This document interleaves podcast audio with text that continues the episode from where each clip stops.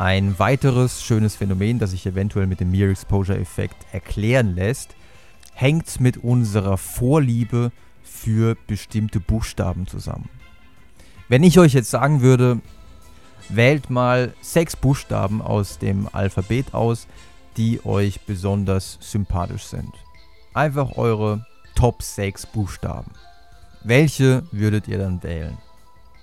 Also ich weiß, es ist ein bisschen komisch. Hä, Buchstaben, ich habe doch gar keine Präferenz für irgendwelche Buchstaben. Darüber habe ich mir noch nie Gedanken gemacht, ich weiß. Aber wenn ihr das jetzt machen müsstet, ja, welche Buchstaben würdet ihr denn dann wählen? Denkt mal kurz drüber nach. Macht es einfach spontan aus dem Bauch heraus.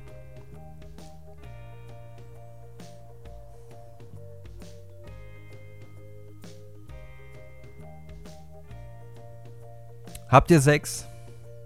Okay, dann schauen wir doch mal, ob wir das replizieren konnten, was in der Studie aus dem Jahr 1987, deren Ergebnisse auch repliziert werden konnten.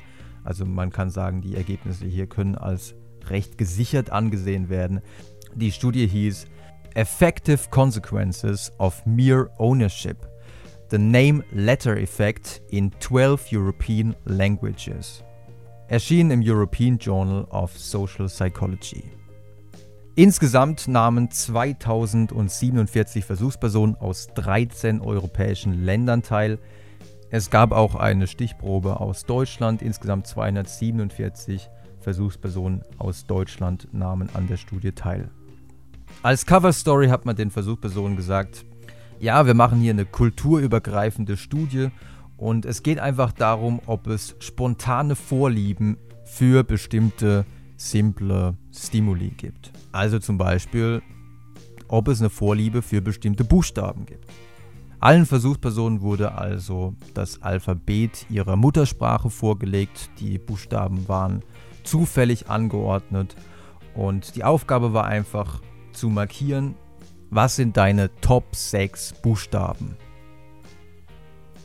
die Ergebnisse waren durchaus interessant, denn es kam raus, dass bevorzugt die Buchstaben in die Top 6 reingewählt worden waren, die auch im eigenen Namen vorkamen. Und am größten war der Effekt für die eigenen Initialien. Das heißt, bei mir wäre die Wahrscheinlichkeit groß gewesen, dass unter meinen Top 6 der Buchstabe E und oder der Buchstabe B vorkommt. Und der Effekt war gar nicht so klein, denn die Wahrscheinlichkeit, einen Buchstaben zu wählen, der in den eigenen Initialien vorkommt, war doppelt so groß, als einen anderen Buchstaben zu wählen, der nicht in den eigenen Initialien vorkam.